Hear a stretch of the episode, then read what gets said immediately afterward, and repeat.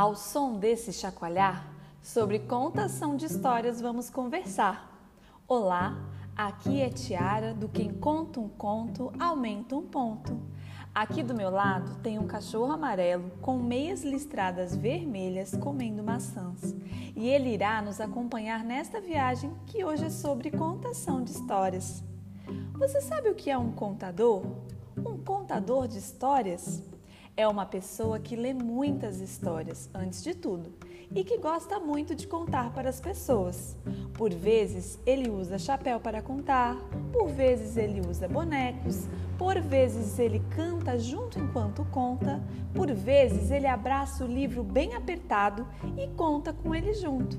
E tem contador de histórias também que conta o que ouve do pai, do irmão, da avó, do vizinho. Tem gente que conta até o que vê na televisão. Vamos agora ouvir histórias?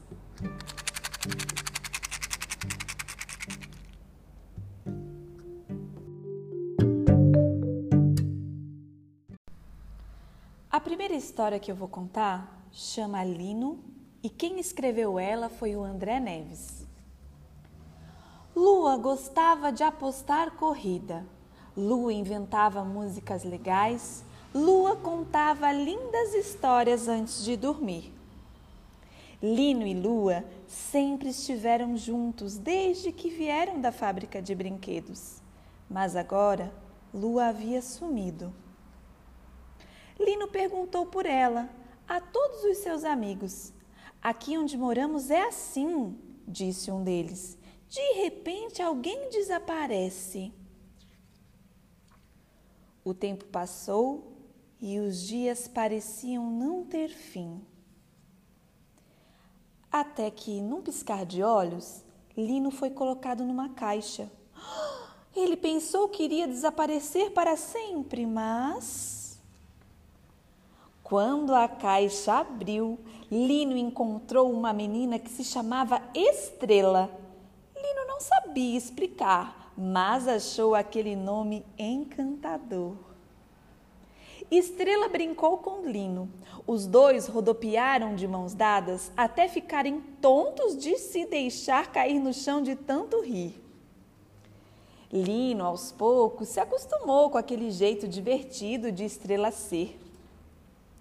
Uma noite, entre tantas rodas e rodopios, voltas e reviravoltas, a menina decidiu fazer uma surpresa para seu melhor amigo. Antes de dormir, disse ela, vamos escutar o que a lua tem para nos contar? Lino ficou surpreso. Fazia tanto tempo que não escutava aquele nome. Será que Lua era feliz? ele pensou. Estrela apagou a luz do quarto e abriu a janela. Lino quase não acreditou no tamanho da sua felicidade. Lu estava ali, com a barriga brilhando no meio daquela escuridão. Lino não escutava as risadas de Lua, mas tinha certeza que ela também era feliz. Porque todas as noites enquanto Estrela sonhava, Lino via pela janela a lua iluminada. Às vezes, ela até parecia sorrir no céu. A segunda história que eu vou contar chama Vermelho de Dardó e quem escreveu ela foi o Cristiano Gouveia. Pela estrada fora, seguindo para a casa da avó, e uma pequena com um chapéuzinho vermelho de dardó. Ela andava desprotegida na floresta dos cafundó. O sol queimava seu rosto vermelho de dardó. Por perto passava o lobo, vestindo um bom paletó com vários botõezinhos vermelhos de dardó. O lobo convidou o Chapeuzinho para dançar o carimbó. A pequena ficou com vergonha, vermelha de dardó. A pequena fugiu com receio e o lobo, feito um curió, resolveu pegar um atalho direto para a casa da avó. Chegou na casa da velhinha e devorou a vovó, depois vestiu um pijama vermelho de dardó. Quando a menina chegou, foi aquele que procó. O lobo de uma vez devorou o chapeuzinho, o gato, o cachorro e até um moranguinho vermelho de dar dó.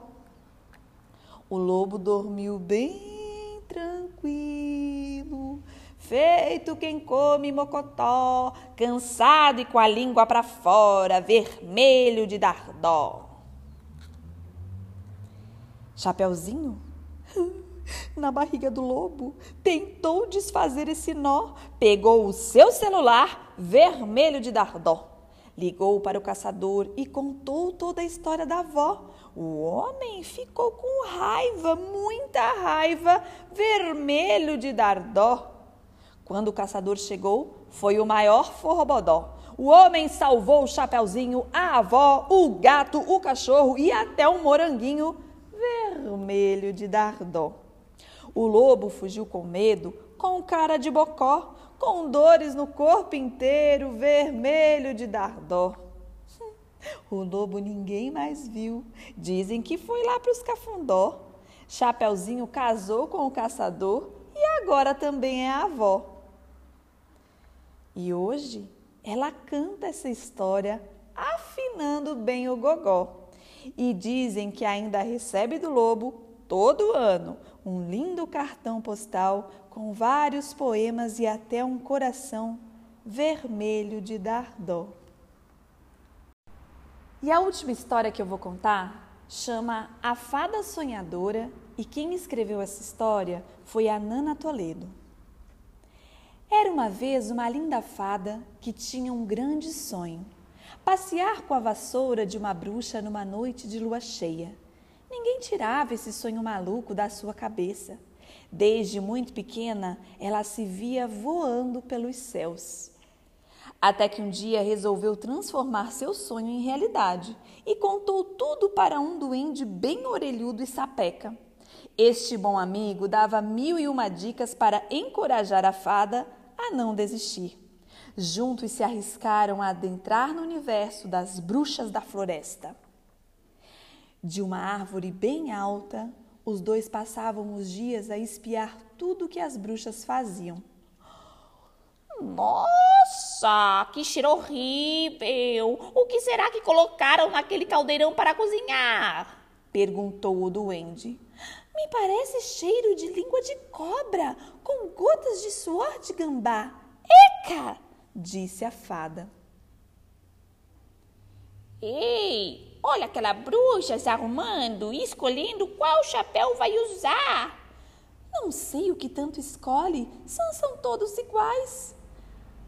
Ah, amiga fada, é que cada chapéu tem um poder diferente.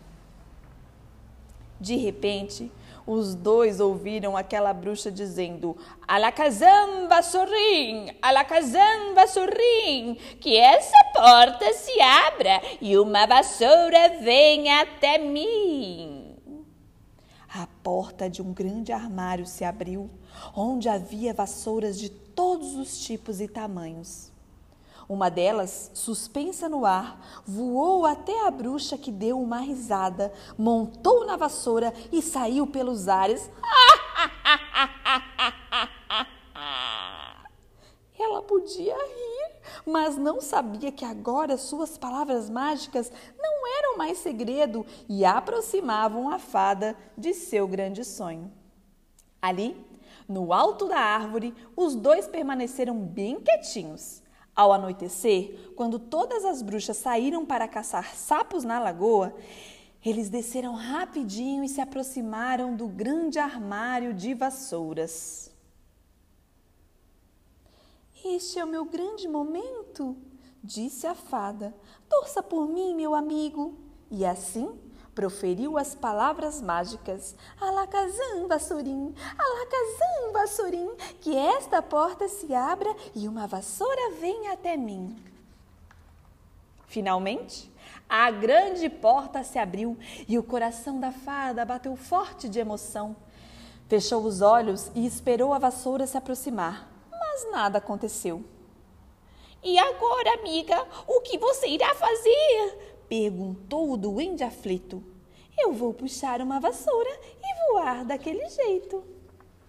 Neste momento, uma bruxa que tinha ficado em casa por causa de uma dor de dente ouviu tudo e pegou os dois no flagra. Ahá! O que uma fada magricela e um duende orelhudo fazem em meu reino? O que querem aqui?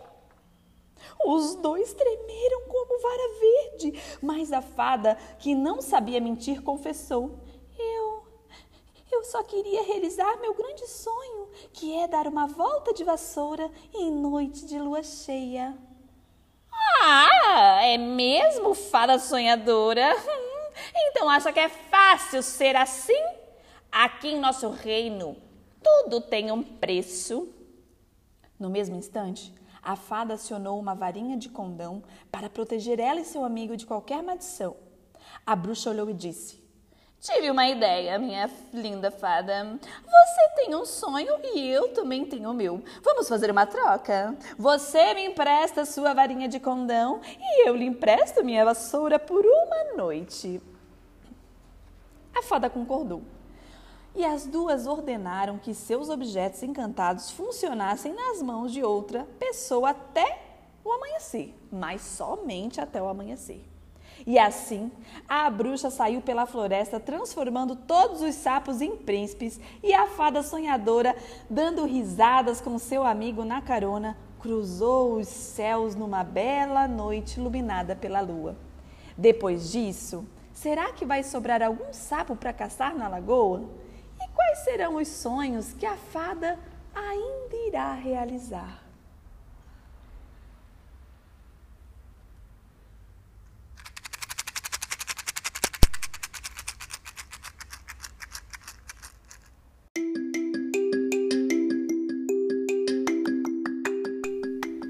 Gostaram? Eu gostei muito. E o cachorro amarelo aqui gostou tanto que parou de comer as maçãs para ouvir. Um autor de livros chamados Matos diz em um dos seus escritos que é importante que as mães e pais contem histórias para suas crianças e o professor para seus alunos. Todos nós contamos histórias uns para os outros todos os dias.